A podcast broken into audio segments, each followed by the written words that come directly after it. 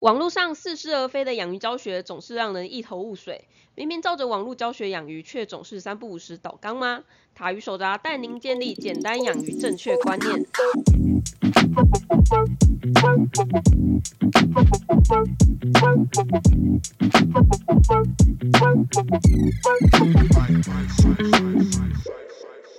Hello，大家好，我是塔鱼手札的兽医师阿汪。Hello，大家好，我是塔鱼手札的造景师阿喵。欢迎大家来收听我们这一集的水水族族大大大不要听，对，水族大大千万不要听，尤其是这一集，我觉得水族大大会很生气，对，因为我们这一集要讲的就是要怎么挑选鱼饲料呢？对我相信大家在第一次买鱼的时候，就是面对那个店家，就是一整排的鱼饲料，然后每一关都说、啊斗鱼可以，斗鱼可以，斗鱼可以，或是孔雀鱼、孔雀鱼、孔雀鱼，或者是甚至有一些更绝，就直接写热带鱼饲料。是好像全世界热带鱼都可以吃那一罐饲料的样子。嗯然后你在买饲料的时候，你会看到就是有一些好像很贵，然后有一些又超便宜，但是他们都说就是上面都写的好像自己很高尚大一样，嗯就是什么好像鱼吃了以后什么会很有活力啊，什么颜色很漂亮啊之类。对对对，然后还有一些会说什么，它就是什么来自于天然素材啊，什么之类，然后什么什么谁谁都有在用啊，好棒棒啊。那甚至还会有一些店家他们会开发自己的饲料，然后就说什么他自己什么养鱼几十年，什么什么都用这一款什么什么什么之类的，他自己。对他自己自制的什么这一款好棒棒，他店里面的鱼都用这一款，你看它长得多棒棒这样子。对，事实上说实话，我觉得新手这些东西你就是看看就好，大家平常先不用说鱼饲料，我们人在吃的保健食品好了。或者是我们人在吃的食物，啊，人家那种 seven 那种什么二十七道功法，什么叉叉套功法，什么什么来自牛西兰的牛奶，你们也没在信的、啊，嗯那、哼，反正就是我想喝就喝，对，那你为什么要相信就是于是要说的好像很厉害的样子？是的，对，那些都是广告台词而已，真的不太哎需要相信。那对于新手来说，我认为其实你们挑饲料大概就三个原则就好了。嗯第一个，你要挑有标签的，然后是大厂的。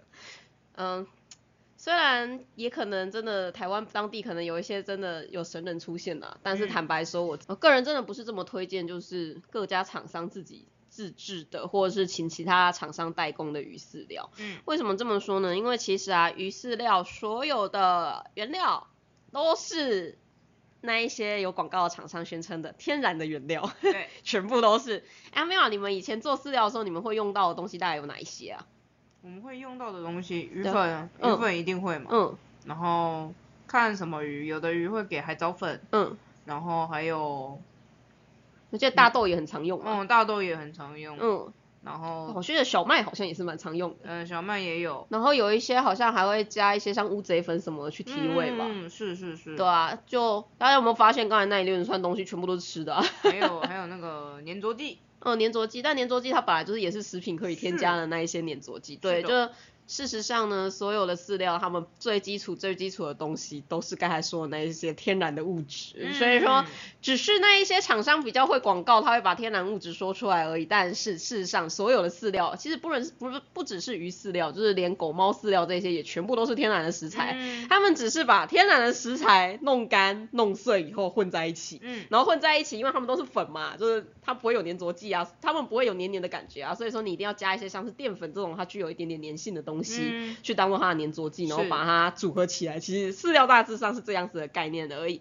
不过这样听起来你会觉得说，哇，天然的东西很好啊，那这样子跟不能够自制饲料有什么关系？因为所有东西号称是天然的，就代表说它有品质上的不稳定。嗯因为就像是鱼粉好了，鱼粉它是从哪里来的呢？鱼粉它其实就是海里面捞起来的鱼，对下捞起来那些人类不喜欢吃的那些小杂鱼们，然后去炸一炸的结果。对，对，所以说就是他们会因为一年四季捕捞的地点不同，或者是你一年四季捕捞的季节不同，甚至每个年份不同，然后你嗯产地不同、品质不同之类的，它北北都叫做鱼粉，但是它的品质会差异很大是。的，而且啊，大家要注意一件事情哦，出货商出款出出到的鱼粉，跟最后你在做饲料的时候拿到的鱼粉中间还有一个差异是什么差异？保存。保存。你怎么知道这些厂商它的保存是 OK 的呢？嗯，就鱼，你知道鱼粉它多可怕吗？鱼粉它很有趣哦，鱼粉它其实以前造成很多那种火烧船的事件，你知道吗？就是鱼粉啊，它自己本身会自燃，为什么？会致寒，因为鱼粉它里面含有很高量的鱼油，那那个鱼油它们其实很活跃，它们很容易坏掉。是，那它们坏掉的时候就，它们坏掉的时候，它们坏掉的瞬间，它们会产热。那鱼粉它就是一座粉末的山嘛，嗯，山中间有东西在坏掉，在产热，啊不就粉层层爆。啊，嗯，所以说最后就是那些运运鱼粉的厂商在当初刚开始。刚开始运鱼粉不久的时候，蛮多船鱼粉就在船上自己烧掉，然后整艘船就一起烧掉了。哇 对，所以鱼粉它就是一个如此不稳定，然后还曾经很致命的东西。嗯 对我那个时候就是看那个鱼粉历史，看到这一段我觉得超酷的，就哇，令刀挥修处因为鱼粉的关系。可爱。对，那再加上我觉得台湾它真的是一个超级不适合各种物质保存的地方。对，台湾就是，我觉得台湾你们你们那时候在用鱼粉应该也很辛苦吧？嗯你们那时候，因为像阿喵他们水产养殖系的话，他们也是会做饲料，但他们做饲料就不像是大家是这么大量的饲料，他们就是自己在那边手工一根一根搓的那种状况，所以就有点可怜。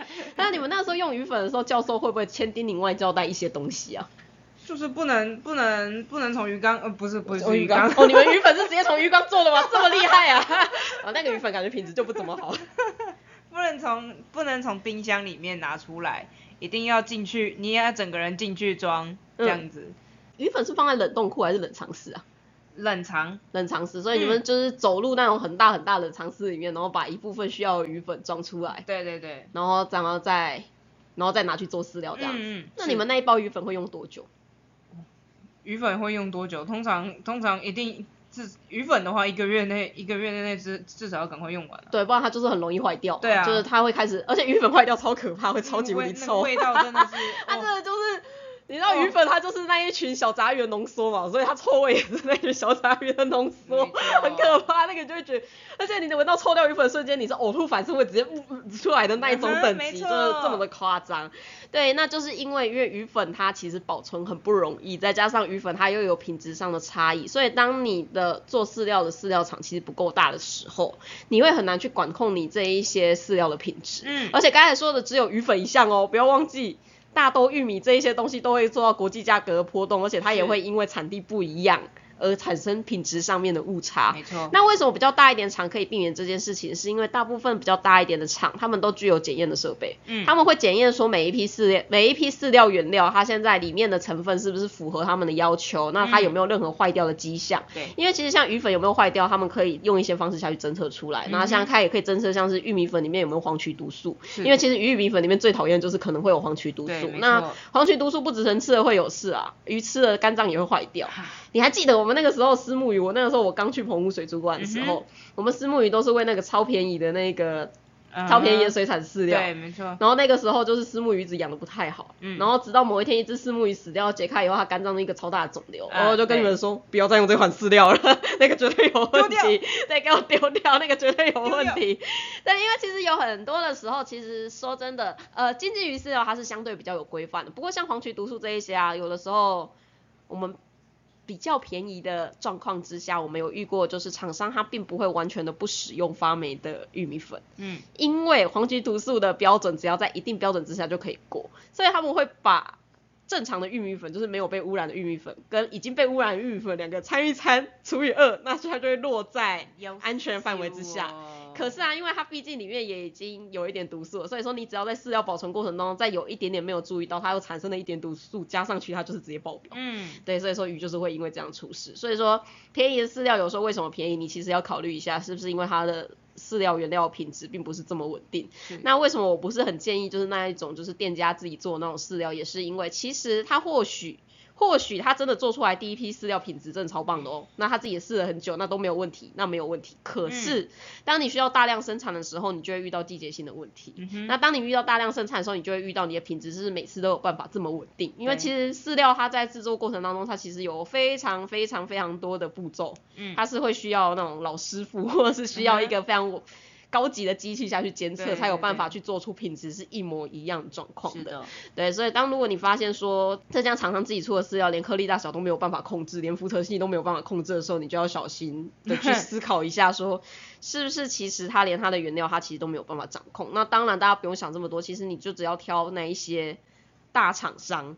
嗯，对，就是那种至少是大厂商，然后它有标示成分，有标示那些营养成分的厂商，这就是第一关。嗯，这是第一关而已哦，这还不是说哦大厂商就可以挑，不是，因为有一些大厂商也是出来骗人的，超烦的。真的。对，因为再说一次，台湾的鱼饲料是没有任何的法规的，那他只要骗的够久，他就可以成为大厂商。简单来说是这样。是对，是的。那第二个要挑的是什么？大家不知道还记不记得刚才阿喵说他们的天然原料里面有一个很重要的东西就是鱼鱼粉。粉对，第二个就是大家要记得你要挑的饲料里面一定要有鱼粉。那不要再问我说，那如果他没有写鱼粉怎么办？那就不要买啊。嗯 就它没有写调饲料成分的，就已经在第一关就被刷掉了，果断丢对，弃就果断丢弃，那个就不要买。所以说大家一定要挑选有鱼粉的饲料，而且我发现有些人不能够接受这个观念。那我们现我们现在嗯，因为他们说很多鱼在野外不是吃鱼粉，不是吃鱼的啊，那为什么要给他们吃鱼粉？因为鱼粉是一个不符合天然的东西，就不符合他们天然食性的东西。对，但是我们要先来讲到一下，就是为什么为什么我们一开始的嗨饲料鱼饲料会使用鱼粉作为基底？嗯那是因为其实全世界的鱼啊，不论是海水鱼还是淡水鱼，它们的鱼肉的氨基酸组成其实都是差不多，它们蛋白质都是差不多的。对，那也因为这样子，所以如果你让鱼吃鱼的话，其实虽然说我可能不知道它的营养需求是什么，但是我可以达到至少五十分吧。嗯 就算就算没有办法达到很高的分数，但是至少有鱼粉的状况之下，我已经可以达到五十分了。是的，至少最基础的东西不会缺乏。没那那。时候就有一群人说，可是这群鱼在野外就是吃昆虫啊，我给它吃虫粉不好吗？我这鱼群，我这群鱼在野外就是喜欢吃虾，给它吃虾粉不好吗？重点是这群鱼在野外吃昆虫，意思是什么？他们吃的昆虫应该是二三十种以上的昆虫。是的，哦不是单一种对，不是单一种的昆虫。那你怎么知道它在野外吃的昆虫是什么？说真的，鱼在水里面吃的昆虫是什么？一定是水生昆虫居多啊。嗯但是我们现在我们自己可以拿到的东西，要大家大家要记得哦，饲料最重要的东西就是它品质要稳定。嗯，目前为止，就我自己所知道的范围，我们人类可以用到品质稳定的虫粉大概只有五种，是，就是像是面包虫，它就是有时候会叫黄粉虫，然后还有像黑水虻，嗯，然后还有像是银居，嗯就是那种蛐蛐，就是苍蝇的那种蛐蛐。对对，然后还有像是蟋蟀。蟋蟀粉，哎，那这样好像四种，还有一种是谁？啊，对，大麦虫大麦虫，对，大麦虫、麦皮虫，对，大概就只有这几种而已。而且这几种粉，它在不同家厂商出来的营养比例还是不太一样。嗯，就是虫粉最讨厌一点是它的营养比例其实差距会上上下下，其实差距还蛮大，所以我会认为说，就是因为这群鱼它们在野外，好，你要你要用这个论点来跟我吵是不是？好，没有问题。来来，就是鱼在野外它吃的是水生昆虫啊，而且它吃的绝对不是只有一种，但是你在饲料里面提供的东西也不是这些水生昆虫，那你也没办法提供二三十种以上的东西。嗯那假如你要用这个论点来说的话，那你干脆否定饲料算了。对啊，对，而且、啊、还有一个很重要的点，鱼在野外吃的东西，它是新鲜的、活跳跳的，一整只没有被烘烤过、没有被粉碎过的东西。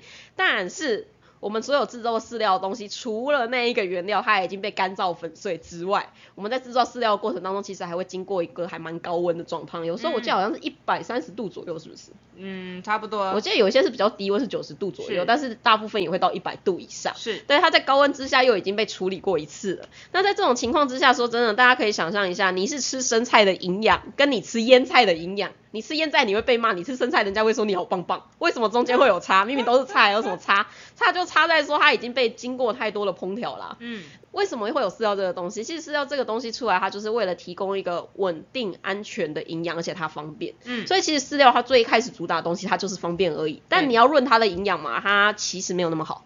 它其实真的坦白说，它不会像是多元饵饵料，不会像是它的野外的状况这么好，这是一定的。对，因为它毕竟就是一个已经经历过各种摧残的天然原料所组成的结果。对，而且鱼在这个讨厌的地方是鱼，它又是各式各样的鱼种都有。对，那每一种鱼它们需要的营养成分又不一样、啊，不一样啊对，那如果说你想要用就是野外的生物吃什么的论点来告诉我的话，那我就说，所以说你每一种鱼都要跟它做一种饲料咯，是不是这个意思？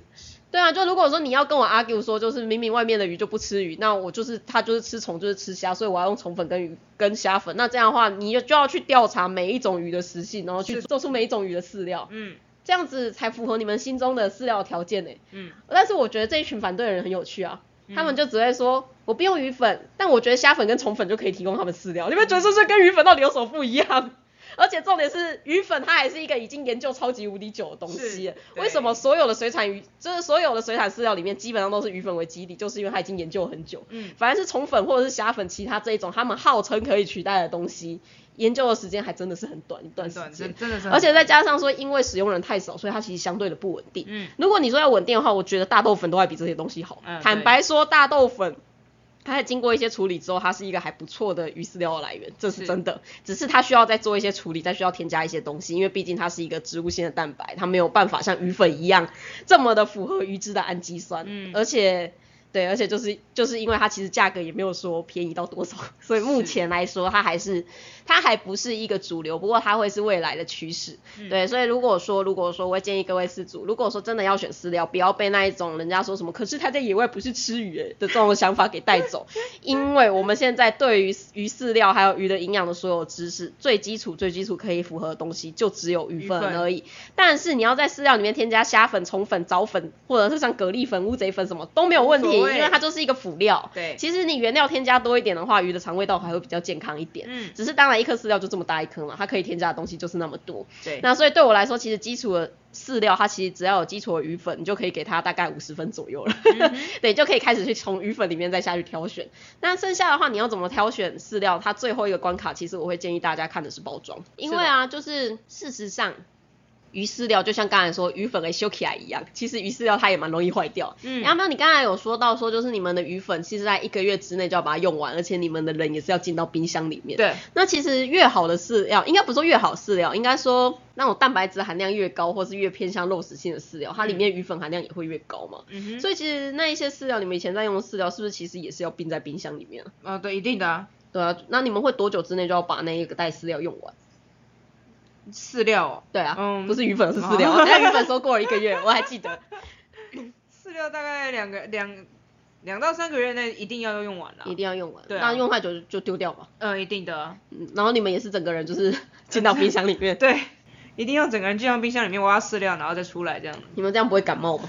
啊，没有办法啊，好可怜啊。对，水产养殖系就是一个很可怜的行业。没有错，就是 对，但是有没有发现说，其实现在我们自己使用的饲料，其实都没鱼饲料，嗯，其实大家都不会把它冰在冰箱里面啊。对，而且其实连我们自己在用饲料，我们都不会把它冰这样冰在冰箱里面。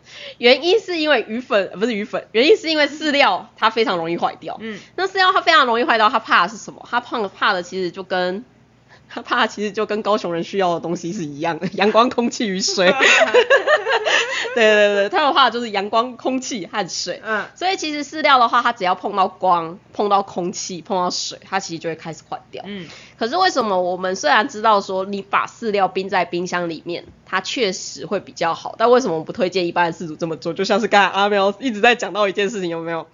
饲料它不能出冰箱，只有你可以进去冰箱。对。但是一般饲主的冰箱很难达到这样。是的。而且因为一般的饲主冰箱就是那么小小一台，你打开的时候它温度就开始往上升。嗯。就是你不直接饲料会坏掉，你里面冰的其他东西都会坏掉。所以我不太可能就是要求饲主说，就是你打开冰箱之后要在里面操作完，然后再把冰箱关起来。可能会被妈妈骂骂。对你不只会被爸爸妈妈骂，你的电费也会骂你，你的电费可能也会变得很夸张这样子。然后你的冰箱也坏的特别快这样子。就大家不是都会说什么，开了冰箱以后，在开冰箱之前，你就会选好东西放在哪里，开完以后赶快关起来。对，然后你还在那边装饲料，你绝对会被骂。绝对。对，这就是现场。在水产上面的操作跟临床上面，我觉得有一点点不太一样的地方。那是啊，但是我刚才就有说到，就是饲料最怕就是阳光、空气和水嘛。那为什么说就是一定要整个人进到冰箱，而不能够把东西把饲料拉出来？其实除了刚才说饲料在比较高温的地方有可能会坏掉之外，另外一个部分是因为你内外的温差会导致，大家应该有那个现在夏天嘛，你把冰你把冷饮从冰箱里面拿出来，接着杯缘杯壁上面。就会开始流汗，它就会开始流水珠，就是因为气温的差异导致空气中的水汽碰到冷冷的东西就变成水了。对对，阿喵这个听得懂哦？啊，听得懂，这个很物理哎，这个这个很物理哎，我怕你物理不好。嗯，我听得懂这个，我听得懂。嗯，对，好，所以说就是假如说你出来的饲料是冰冰。那接着的话，它就是出来，你开封的瞬间，水汽就会在饲料的表面上面凝结，那饲料就湿掉，那它就坏掉了。嗯，对。那如果说你当天要喂完，那没有问题。但假如说其实你那个饲料可能还要放在外面两三个礼拜，它就会开始各种恶心的发霉。没错。而且因为饲料啊，它其实就是一个。超级无敌营养的集结体，因为它里面其实水分只有一点点，其他东西都是很营养、很营养、很营养的物质加在一起的。所以饲料它如果说不小心受潮的话，它其实长细菌跟长霉菌的速度都超级无敌快，连长虫的速度都会超级无敌快哦。没错，我相信应该有不少的饲主他有发现过，就是家里的饲鱼饲料罐，嗯，就是会长虫，然后他们就会很生气的打电话去给饲料商说：“你们的饲料里面怎么会有虫啊？” 对我跟你说，那其实通常不是饲料商的锅，因为刚刚我们前面有说的。饲料其实大部分在制成的时候，它都已经经历过了一百多度的高温。嗯那当然偶尔啦，会因为保存不当的关系导致饲料长虫。但是假如说你发现你的鱼饲料开封的第一瞬间，它里面并没有虫，那大部分时候其实那个虫长出来都是因为你在操作饲料的时候保存习惯不好，或者是你在开开关关的时候，其实虫妈妈就不小心飞进去之类的这种问题。其实大部分我们其实会觉得是饲主本身的保存问题哦。哦对，是，的，我们其实不觉得这个是厂商的锅，真的是你要先考虑一下是不是你自己的保存方式有问题，因为嗯饲料它就是一个这么营养、这么容易吸引一些莫名其妙生物的。高营养物质，有点像军粮碗那种感觉，对，它就是一个，它就是一个无敌口粮啊，嗯，没错，就是一个你去打仗的时候要吃的那个东西，基本上鱼饲料大概也是这样子的概念。对，是它很营养，但它不好吃，但是它很方便。可是也因为它很营养，它只要湿掉之后，就可能就会很快的坏掉我觉。得猫饲料蛮香的。然后饲料有点咸，而且它有时候内脏味有点重，我不是很喜欢。啊，真的吗？对，你可以吃吃看。有我吃过。对啊，你会觉得有一些内脏味比较重，就不知道很好吃。那有一些有尾鱼味的就还蛮好吃的。嗯，对。对对对对，是的，是的，就是鱼饲料相对我觉得就没那么好吃。对，是的。鱼饲料是很香，对，但是它不好吃啊但是。不好吃。，对，真的，我觉得猫饲料比较好吃。狗饲料也还可以啦，但狗饲料没有猫饲料这么香。嗯，对对对。对，就是兽医其实都会自己去吃饲料，就是不要不要太惊讶，这算是我们的职业病。就罐罐那一些我们自己也会吃。哎，对。对，因为就是有些饲料它的标榜就是对猫的身体很好，结果吃起来超咸，我们就会觉得说靠背这个对它们肾脏病负担就超大之类的。对，就是会有类似的问题存在，所以我们自己很多时候都会自己吃，而且其实人的嗅觉跟味觉并用的情况之下，你也是可以吃到一些比较不新鲜的味道，或者是就是比较不好的原料，其实是吃得出来。对所以我们兽医常常在那边吃 狗猫的饲料，对 对。但我对于饲料真的没有什么兴趣。因为我们之前也也都要自己吃吃吃那个鱼饲料，嗯，了解，好吃吗？呃，不好吃，是什么味道？就鱼粉味啊。鱼粉味是不是小鱼干味？鱼粉鱼鱼粉鱼粉闻起来很香，但吃起来真的是不怎么 OK。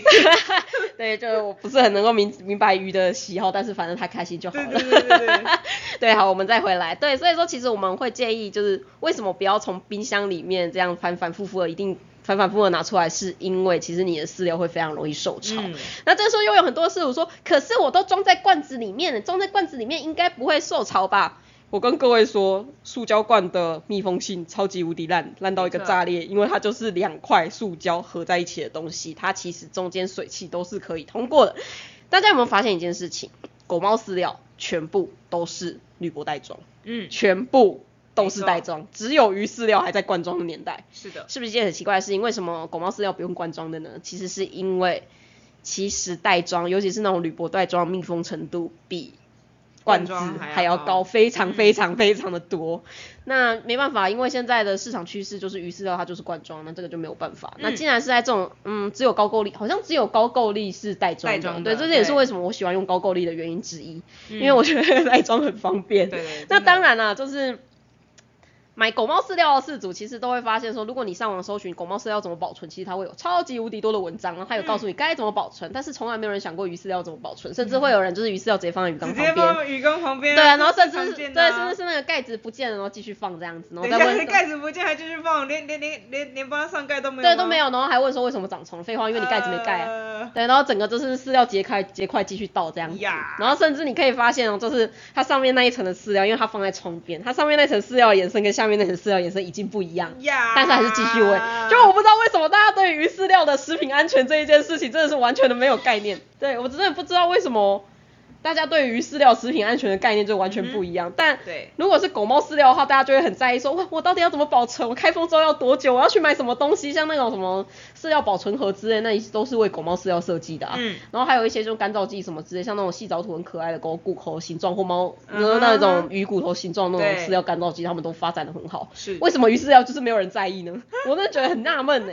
而且你先不要说，就是不要说台湾人没 sense 好，其实国外的鱼饲料也都是罐装的啊、嗯对，但我真的不知道为什么，我有听过几个说法啊，有人是说是因为这样子运输比较方便，因为其实袋装不是不好，比较不好运输，怕被压爆。对，那再加上说，因为狗猫饲料的产值比较高，所以你可以在 在这一方面做比较多的事情。也是。对，就是因为其实铝箔袋装它没有比罐中便宜多少，然后它在库存上面又比较麻烦，嗯，对，所以说就会变成说，简单来说又回归到我们上一集说的，因为你鱼市场的价格不够高，才导致于你撑不起来，对，或者是因为你的受众其实不像是狗猫一样这么多，所以说就算你愿意花钱好了，这个产业也没有办法支撑起这么高级的包装唉。的那种感觉，所以在这个时候就请大家就自立自强，因为没有办法，我们就是小众。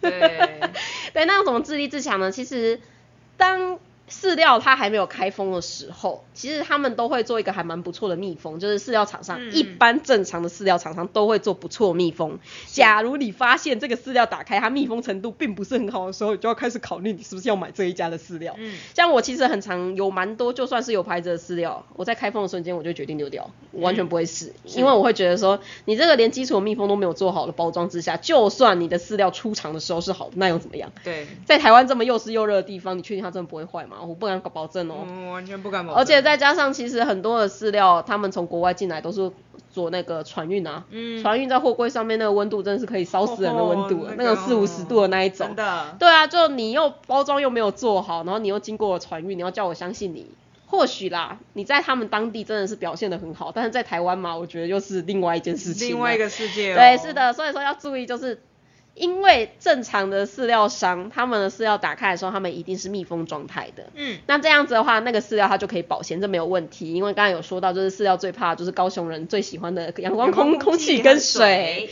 那至少他们在密封状况之下，它不会接触到空气，它就比较不会坏。嗨，对，那因为它没有接触到空气，所以它也不会有水汽，所以它也不会坏。嗯，对，所以说，当饲料什么时候开始坏掉，是从你开封的那一瞬间，它才会开始坏掉。因为你从开封之后，它罐子的密封性又不够，你就是代表说它会不断的去接触到空气，不断的去接触到水啊。嗯，那也会有些饲主很可爱，他会跟我说，就是那我就把罐子弄得很密封就好了，为什么一定要袋子呢什？么叫做罐子弄得很密封呢？就像是用那种乐扣乐扣那一种东西，然后把它弄得就是很气密。但是大家不要忘记一件事情，为什么袋子它比较好？原因是因为袋子它可以挤，你可以把里面多余的空气挤出来。对，但是罐子的话，就是它就是那个空间，所以就算你现在很密封好，你每天要开开关关，嗯你打开的瞬间空气又跑进去了。那如果他们会说，那我用那种抽真空的话的嘞，可以啊，但是你要每次喂完一次就空抽一次真空嘛。嗯如果你愿意这么做，我觉得没有问题，这个很棒的方法。好，大家对我是大大家大家听好了，这样子这样子是可以的。对，它是一个很棒的方法，只是我相信应该很少人可以做到，就是每一次喂完一次鱼就抽一次真空吧。嗯，好像也是。我自己是没有那么港股啦。嗯，好，好像也是。对啊，是的。你要这么做，我觉得很 OK，没有问题。反正要记得饲料保存重点就是不要让它接触到空气，不要让它接触到水，不要让它晒到光，对，就这几件事情。那因为罐子的话，它就是不够密封，那它就是它就是会接触到空气，嗯它就是会接触到水。那在这样子的情况之下，我们能做自立自强就是。拿回来的饲料自己分装，把它分装到其他的这种铝箔袋，因为其实你在很多五金行或是很多那种包装厂包材行之类，其实你都可以很轻松的买到那一种铝铝箔箔袋，袋而且我也会希望它是纯铝的，就是不要是镀铝的哦。镀铝的意思是那个铝只是拿来做装饰的，它是镀上去的，它是没有用的。是的，对，但是如果说你可以使用就是那种纯铝箔的铝箔袋，然后把你把它的那个封口剪，就是把它的那个夹链的部分把它封口好，其实这样子它就是一个还不错的保存方式，嗯那就是一个你饲鱼就是狗猫饲料的那种状况。是，那大家有注意到一件事情吗？就是刚才有说饲料从开封的那一瞬间就开始坏掉。那阿喵刚才有跟大家提到说，他们的饲料要两个月之内用完，嗯，其而且他们是在有冷藏室的情况之下，嗯两、个月之内用完。是，那事实上呢，我会建议，其实饲料最好是一个月之内就可以用完，但是这样子你会丢掉很多饲料，所以最多最多我可以接受到就是三个月。嗯，当这个饲料开封超过三个月以上，说真的，它发生什么事情你不会知道，厂商也不会理你，因为那是已经开封过的饲料，天晓得你怎么样保存的。对，说不定你就放在鱼缸旁边一个湿度很高的地方，饲料开始轮起，就像是你洋芋片打开之后是脆的，厂商的功能就结束喽。嗯那你放了几天以后，洋芋片轮起，然后你要打电话去问去骂洋芋片的厂商吗？这样不对吧？完全不对。对，那那大家有吃过洋芋片，也知道就是洋芋片在台湾到底多么容易轮起。嗯，对。那饲料其实也是一样，因为饲料跟洋芋片一样，它们都是属于很干燥的东西。嗯那饲那洋芋片轮体的速度就是你饲料坏掉的速度。嗯，那这样大家有没有觉得很被威胁？对，是的。那你要怎么让你的洋芋片不要不要轮起那么快？你就是把你的包装好好包好折好，其实它也比较不会轮起啊。那洋芋片它的袋子也是属于那种偏向铝箔袋铝箔，袋。所以它保存基本上饲料保存方式，你就把它想成跟洋芋片是一模一样的就可以了。对，那当然也会有人说，也会有人发现一件事情：三米三个月，我的鱼那一包可以吃两年呢。三个月就要丢掉，这样很岂浪不是费。亏了？哎、对，就是对，这也是我丢掉的饲料真的比用掉的饲料还要多，非常非常嗯非常的多。我平常都在丢饲料。是的，对，这是为什么？虽然小包的饲料比较贵，但我会推荐各位新手饲主从小包的开始买起，因为绝对喂不完，鱼的食量比你们想象中的还要少，非常非常多。没错。对啊，就就是又是台湾人的练习，就是喜欢看 CP 值这一点。我跟你说，越大包的饲料，它绝对单位价格是越便宜的。嗯为什么呢？因为其实鱼饲料里面最贵的东西就是那个包装，鱼饲料本身其实真的没有那么贵，贵的是那个包装。嗯，对，所以说你就会发现说，哇，包装越大好像越便宜，对，没有错，因为它包装越大，它的单价就是会越低，你出起来就一定会越低，这个没什么好说的。但是你三个月之内用不完就要丢掉的话，那你买你这么大包干嘛？嗯那就只是单纯白白浪费钱而已啊没。错。你看，哎、阿喵，你之前说你那二十五公斤的饲料大概喂两个月嘛？嗯哼，你们那个时候是养多少的鱼啊？我已经忘记了。哦，了解反正。蛮多的。对啊，因为其实说真的哦，连像是水产养殖的这种喂法，他们的喂食量一天大概就是鱼体重的一 percent 到三 percent 的，嗯而且那是到非常大量，就是你要让它整个催长大那种速度，你才是喂到这种量。所以说，像是我们一只鱼，说真的，一只孔雀鱼到底有没有两克，我都不知道、欸。哦我真的不知道那种小鱼的重量是是多少。不过像是那种大金鱼啊，就那种十五公分的那种大金鱼，嗯那一只大概是一百克到两百克左右。所以一百克到两百克的话，它们其实一天最多可以吃的饲料也就是零点一克到零点三克。嗯对，就是这个范围哦，很少哦。那你有没有发现，就是鱼饲料随便一包可能都一百克、两百克，那个到底是要吃多久啦？你可能可以自己拿去，你自己拿去撒在自己的那个饭上。对啊，当就是吃玛丽。不行，那好难吃哦。重点是它好难吃哦，而且说不定它中间还那个脂肪还酸败，我吃下去肝指数还爆表，原本就已经不是多健康了，不会吗？可能会。对啊，就是你知道那种酸败的鱼饲料啊，他们其实吃下去鱼隔天就会暴毙哦。嗯哼。而且暴毙的速度是超级无敌快的，所以说千万不要拿那种就是味道已经开始发酸，或者你放太久鱼饲料再继续喂鱼，因为它是有机会会出事的。嗯。而且更有趣的是，越高级的鱼饲料越容易出事，因为越高级的鱼饲料通常鱼粉的用量会越重，嗯。鱼粉用量越重的话，就代表它坏掉以后会越越可怕。是的。那如果说你发现你家的饲料好像喂了一两年，然后鱼鱼也没什么事的话，那其实大部分都代表里面可能鱼粉的比例并不是这么高，大部分都是淀粉而已，对，就会有这种现象发生。就反而是越烂的饲料会越来保存，就像那一种你在五金行里面可以买到的饲料啊对我跟你说，五金行里面买到的饲料真的就是你随便乱放都不会出事。然后而且啊，有一些。有一些知名厂牌的饲料，它的表现比那个五金行的鱼饲料还要差，我都不知道他们怎么办不到，真的超厉害。对，所以就不要想说水族店里面的饲料就比较专业哦，其实真的不一定，就是要怎么知道这个饲料专不专业的话，其实完全就是看它有没有标示，它有没有鱼粉，然后还有它的包装是不是合理的。嗯那它的包装如果是合理的话，那你要想要。刚才有说嘛，就是三个月之内喂不完，那怎么办？我又不想丢掉，我就已经很贫穷了，我还要这边丢饲料。嗯。对，大家还记得，我们只要冰在冰箱里面，然后在一个密封它们不会接触到水的状况之下，其实你的饲料就可以保存住了。所以如果你发现这包饲料你的鱼它可能要吃一年才能够吃得完，那 OK，你把它分成十二袋，嗯。然后每一袋它都是一个独立的包装，然后都是一个密封袋。然后这这十二袋密封完以后丢到冰箱里，哎，把十一袋丢到冰箱里面去，哎冷藏或冷冻都可以，你就让它安然的存在于你冰箱的深处。记得要是深处，不可以是门口哦，因为门口那个开开关关的地方温度很不稳定，它还是会坏掉，所以要记得要放在深处，就那种会不小心结冰，你就忘记它那个地方。嘿，对，那你就放在那里。然后拿出来那一包一个月之内用完，那你就嗯不用再特别拿去冰，没有关系。但是要记得，不拿去冰的这一包，你一定要特别的防潮避光，就这两件事情你至少要做到。然后一个月之内没用完那一包就丢掉，那这样你至少那一个饲料你可以用一年。嗯。对，就是一次就只开封一个一袋，那也要记得，因为你要避免从冰箱拿出来的时候，它表面会结霜，呃，不是结霜，会流水嘛。对，对。对，所以说你一定要等那个饲料确定完全回温，你把它那个饲料包装表面的水擦掉，再也不会有新的水珠长出来的时候，你才能开它。嗯。不然的话，饲料也是会坏掉。会坏掉对，所以你只要注意这几件事情，就算你的鱼三个月就只能吃掉这么多，但是你可以分装保存。是的。那假如说家里没有冰箱的朋友怎么办？没有怎么办？就是丢掉吧，你就是买少少量丢掉吧。这也是我是这也是我喜欢高沟丽饲料另外原因啦，因为高沟丽饲料它真的有很小份的包装，像它嗯灯鱼饲料一包才十克左右，然后不是还有五克还是七克？然后五克的是重型饲料，嗯然后还有像属于饲料一包十五克，就是这种我觉得超级乐福 M piece 的小包装，对我会觉得超赞的。是的。对，高过率饲料虽然有点贵，但是基于这件事情，我其实愿意买它，因为它的保存又方便，然后分量又少这样子。嗯而且你说贵吗？说真的，跟狗猫饲料比起来，它已经很便宜了欸、是了。对，因为你家的鱼就是小嘴巴，就一天就只吃那一点小咪咪而已。嗯 对，就算它一克饲料卖一百块钱，说真的，那一百块钱它吃了三个月，说不定还吃不完。嗯，对啊，这样算起来，其实说真的，一点都不贵。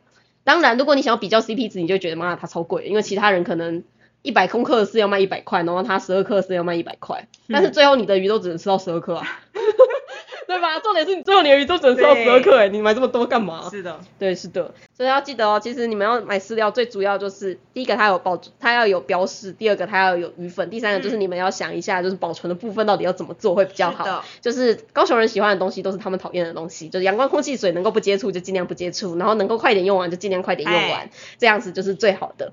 不过呢，我们刚才前面其实有偷偷的留了一个小小的伏笔，嗯我们有说饲料它其实并不是一个这么好的营养来源。嗯，对，是的，它其实是就是一个方便、好操作、稳定而已。但是它的营养来源不是对于所有鱼来说都是这么适合的。是，对，因为毕竟我们没有办法去研究每一只鱼它需要多少的昆虫，它吃了多少什么样的东西。嗯而且鱼在水里面也不是只是昆虫啊，它们吃的东西真的是乱七八糟，连一些了，小渣渣之类的东西他们都会吃。那像是偶尔像在亚马逊流域有一些那种会落果的地方，他们甚至连陆地上的果实都可以吃。的然后还有像是什么动物的尸体什么鬼的，他们其实都是会吃的。就是它们的食性真的是一个莫名其妙、乱七八糟。但是鱼饲料，大家有没有发现，鱼饲料他们标示的东西大部分都是，我这款饲料就是给所有的灯科鱼，拜托灯科鱼的范围多广。超广，然后我所有我这款饲料就是可以给所有的异形，它异形的范围又多广。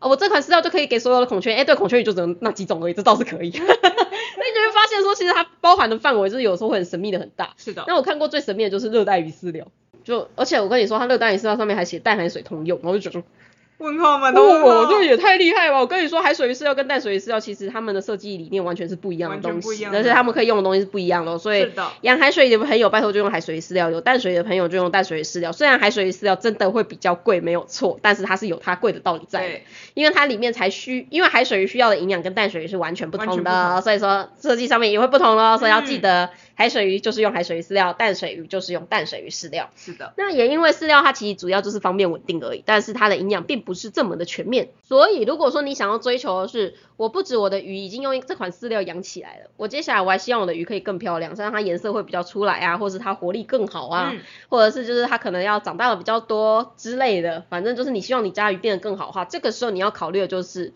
去增加你的营养的给予。对，就像是，哎，对了，阿喵，你以前在养猫的时候啊，嗯，你会喂你家的猫猫吃什么啊？饲料，然后我也会自己煮一些，就是可能鸡肉啊、牛肉啊、猪肉啊这些这些东西给他们吃。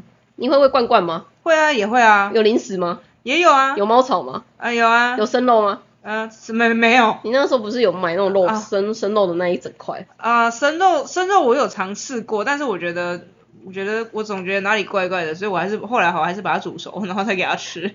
你为什么不会饲料？不不只喂饲料就好。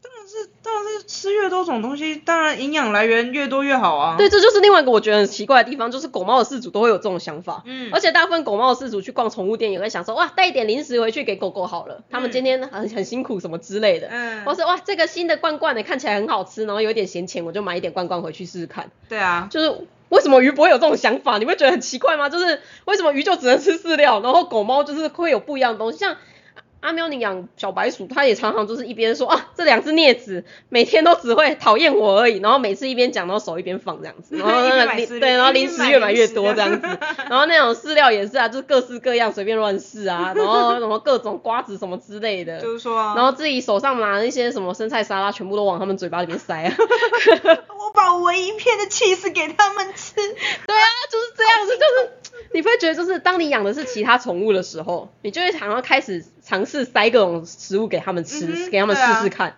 就不知道为什么，好像到了一些没有体温的动物来说，大家就会不想试这么多东西。嗯虽然我其实也会为我家乌龟吃各种海鲜跟蔬果就是了，对，就是我都会想说每种都试试看，没什么不好的。因为就是不要忘记，饲料它真的就是一个只能提供差不多差不多平均分上下的营养。嗯，那刚好，如果你不小心养到的鱼是虾，那就会你就会发现这条鱼怎么样都养不大，嗯或是一直都瘦瘦的，还是越来越虚弱，然后各种疾病都出来。其实有的时候真的是营养的问题哦。是的，对，所以说就是我会建议，如果大家真的想要让你们家的鱼变得比较活泼一点的话，其实可以尝试蛮多食物的。嗯那有哪些食物可以尝试呢？其实像是水族店里面你可以买到像冷冻红冷冻红虫，是，就是一个不错的选择。那冷冻红虫其实很多人会说什么啊，当然吃这些东西就要驱虫啊什么之类。唉，说真的，你现在在高雄吃冰也会拉肚子哦。当然，冰吃多了，这样子案例吃多了，一定有几家冰店会造成人落塞，这没有问题，这是一定会发生的事情嘛。但是为什么你要去找的是为什么会造成这件事情吧，而不是那我每次去吃冰店之前，我就是先吃落塞油啊。是，很奇怪吧？然后或是全面禁止吃冰，这两件事情都很诡异吧？嗯，对，你要找应该是为什么这家冰店它会导致这么多的菌菌在里面，然后你才会落晒，然后你要去找出是什么东西导致你落晒，其实是这样子。那为什么红虫大家会说它要吃要驱体内虫呢？其实是因为红虫它也很容易坏掉，它跟饲料一样很容易坏掉，而且它比饲料更容易坏。嗯，就是红虫你在夏天的时候，如果你解冻可能超过五分钟十分钟，你会发现那个味道就直接开始整个出来了。对，对，所以就是要赶快把它喂完。那那另外还有就是所有所有冷冻的东西，包括这些饵料。其实我们都会建议三个月之内也要用完，因为其实啊，不要想说冷冻放在那边好像食物都不会坏，不不不，食物还是会慢慢坏掉的，它只是没有坏的这么快而已。那除了食物会慢慢坏掉之外，不是说它会被细菌感染或什么之类，因为细菌真的在那种状况之下它是没有活动，但问题是在于说食物里面的营养它还是会慢慢的流失。嗯，那冷冻的饵料它很多解冻的时候，其实它里面很多很多维生素也都是流失的状况。那你冻越久的话，这个情况它会越严重。嗯，所以这是为什么我会建议，就是就算是冷冻饵料，你也最好赶快用完。尤其是你去水族店买的冷冻饵料，你怎么知道它冰多久了？真的。所以当然就是尽快用完是最好。那红虫你就只要选那种就是整个身体是鲜红的，那你解冻之后它里面没有太多的脏东西，然后也没有太多飘起来的那种只有虫壳的那种东西，其实那就是可以用红虫。是的。那要不要定期驱虫呢？不用。不用，只要你是只要你的饵料是新鲜的，其实鱼不会因为这样子就得到寄生虫，是不会的。那它如果说吃了这个东西就落得落塞的话，那你可以判断的就是它是不新鲜的，它品质不好。对，或者是你可能有一些冷冻的时候没有注意到，或者是或者是说其实它一开始这一家的品质就不好，那你就再换一家。嗯，那有没有发现一件事情？这个饵料适不适合鱼？其实你要做的是观察，就像是。市面上猫饲料这么多，嗯，那猫饲料怎么挑？虽然说市面上当然大家都讲到，就好像自己很厉害，自己好像很会啊，然后或者是就是有很多很多人分享怎样怎样，然后开始跟你分析成分。但说真的啊，对我们兽医来说，饲料成分什么全部都是浮云，所以这是为什么我刚才第一个没有想要教大家看太多的原因，是因为其实你只要确定它有标示就好了，只要它有标示，它有符合一定的规范就可以了。是，但是里面的成分是什么？说真的，我们懂行的人要做手脚，那个谈何？简 还很困难，超简单的好吗？我们要做手脚方式多的是，我都可以让它的数值变得很漂亮。那我其实里面的饲料是是坨屎，是有办法做到的哦。对啊，你看像是大便，你就说是富含多种人类萃取益菌，多棒。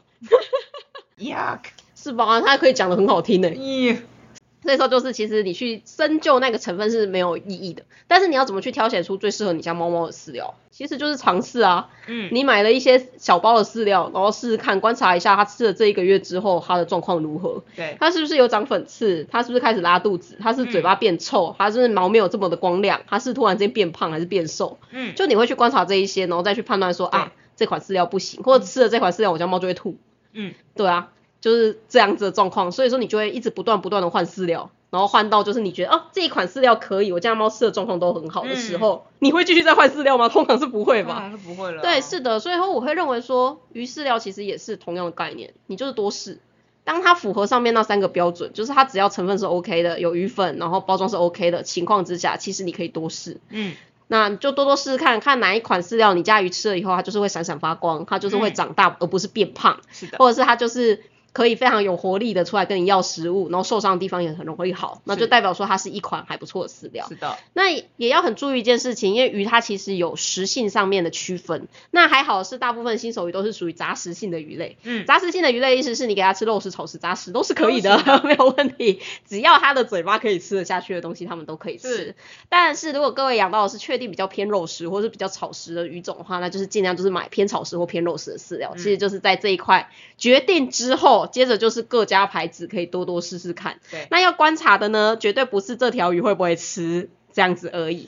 你要观察的是它是不是活力有变好，是不是有长大，是不是有变胖，是不是有变胖变瘦，会不会？便秘，会不会拉肚子嗯这一些东西。那当你确定这些都不会的时候，这款饲料就是 OK 的。那像是生饵，就是像冷冻红虫也是这样子。那鱼可以吃的东西，除了冷冻红虫之外，还会有一个叫做丰年虾，但是冷冻丰年虾我自己不怎么推荐，因为嗯，对，因为冷冻丰年虾它其实没什么营养。嗯，就是那种成年的大虾，它其实没有太大营养。那还有一种叫做冷冻的丰年虾的无节幼虫，那个勉强可以用，但是我自己也不怎么推荐。但是大大口径的鱼的话，就几乎不会看它一眼了啦，因为太小了。可是小口径鱼，我其实也会建议，如果大家想要养无节幼虫的话，自己养会比较好，因为其实丰年虾无节幼虫的营养怎么样，然后还有它的生存的环境干不干净，你可以自己控制，但是厂商做了什么你不会知道。是，因为其实像这些饵料最讨厌的是，如果说你饲养它的环境太脏的话，它真的会变成一个疾病带源的东西。嗯 就是刚才前面说，为什么吃了这些生饵之后就要定期驱虫呢？其实是因为它可能吃一吃就肠胃炎。嗯那假如说这家厂商它也是一间名不见经传，或者甚至就只是出来学你钱的厂商的话，嗯那他把这些虫养在一个很脏的环境里面，那就等于说你吃下去的并不是营养，而是疾病哦。嗯，所以说这是为什么我会建议大家就是无节幼虫，要么你就是选择就是有口碑的厂商，就是那一些就是很大厂，就是你出事你可以去找到他的那些厂商。嗯再不然的话，你就是考虑自己孵。那假如说真的觉得很麻烦的话，那就是冷冻红虫这样子。是的。那假如说没有冰箱的人怎么办啊？没有冰箱的人的话，我只其实鱼有很鱼可以吃蛮多人可以吃的东西，像是海鲜，像是蔬菜，像是水果，其实鱼都可以吃，你都可以试试看。还有像是那个没有调味过的海苔也可以，嗯那种就是超市就可以买得到的东西。对，那像我以前啊，就是大学生的时候嘛，你没有自己的冰箱啊，嗯那你要怎么达成那个多样性的饵料？我都会去卤味摊直接跟他说，这个我不要煮熟，谢谢。这样我就可以得到最少量，然后又是当天可以吃的最新鲜的，然后是买，然后你就买一个保冷袋，然后买一些冰块，然后这样带回去给鱼吃就好，当天吃完就好了。原来还可以这样。哦，对啊，我都这样做哎。哦，我以为我以为要去菜市场去捡那个地上的那个。不，那个已经被污染了，不好吧？那个你也不知道它放多久，但至少就是人家那种卤味或者是那一种就是火锅店什么，它不是一上来的时候会有一只虾子吗？嗯对对但是虾子你就是把它好好包好，就可以带回去给鱼吃的。哦，我以前可怜的时候真的是这样子哎、又没有冰箱，就很麻烦啊。他就偶尔自己吃一吃，然后分一点给鱼，这样子就好了，是吧？这样还不错吧？嗯，这样不错，这样不错。对啊，就你去吃，你去吃那个宵夜的时候，顺便外带一点给你家鱼吃啊。也是啊，也是。对啊，那很多人会说，那这些东西要不要煮熟？说真的，我觉得看鱼的口味，因为有些鱼喜欢吃煮熟的，有些鱼吃没煮熟，你都可以试试看。对，那当然，如果你在，对啊，而且那些海鲜，其实如果你要烫熟的话，你去用热水把它烫一烫就可以，哎反正稍微穿烫一下就 OK 了。对啊，是是的，所以我会觉得说，其实有各种方式可以取得就是鱼之不一样的营养。那假如说，假如说真的没有办法，我就是很拮据，连这种事情都没有做到，而且我也觉得我现在就是暂时只能喂饲料的情况之下，该怎么办？这个时候其实要靠就是饲料添加物，嗯，就是像是额外补充的维生素对这一些东西。那很多人这个时候又会有事主问我说，可是啊，我看那一些饲料成分里面都有添加维生素，为什么还要添加呢？这是因为它出厂的时候有添加没有错，嗯但是当饲料接触到阳光、空气跟水的时候，它里面的维生素就会开始坏掉。嗯所以呢，当你喂食一段时间之后，其实维生素量本身就会比较不够，这是第一个原因。第二个原因是，我们刚才有说，其实饲料它就是一个平均值，对因为它就是一同一款饲料可以给好多好多种鱼用，嗯但是其实每一种鱼它们需要的维生素数量是不一样的。是的，所以我们还是会建议可以另外补充。那当然，为什么我建议它可以另外补充？是因为这些维生素的补充其实不会对鱼体造成额外的负担。嗯那它有不足的部分，它就可以补上去，甚至有的时候可以让鱼的表现更好。所以，就算就算你的饲料已经选到很高级，或者是你已经有多元性饵料的话，我还是会建议可以的话，就是另外补充维生素。嗯，对，有些人就会说什么，可是它都已经多元饵料啦，很营养啊，多补充维生素什么什么会中毒之类的。说实话，现在对鱼的维生素的研究啦，虽然说我我不能说观赏鱼绝对没有问题，因为观赏研究人太少了，是，但是就已经大部分目前所知的。经济动物来说，都已经可以抓出一个范围，然后也知道嗯哪些东西很毒，哪些东西没这么毒。所以说，你只要使用正确的剂量的话，其实也不用担心中毒的问题，反而是会对鱼只会有好处的。那当然这件事情也不要忘记，就是回归到观察。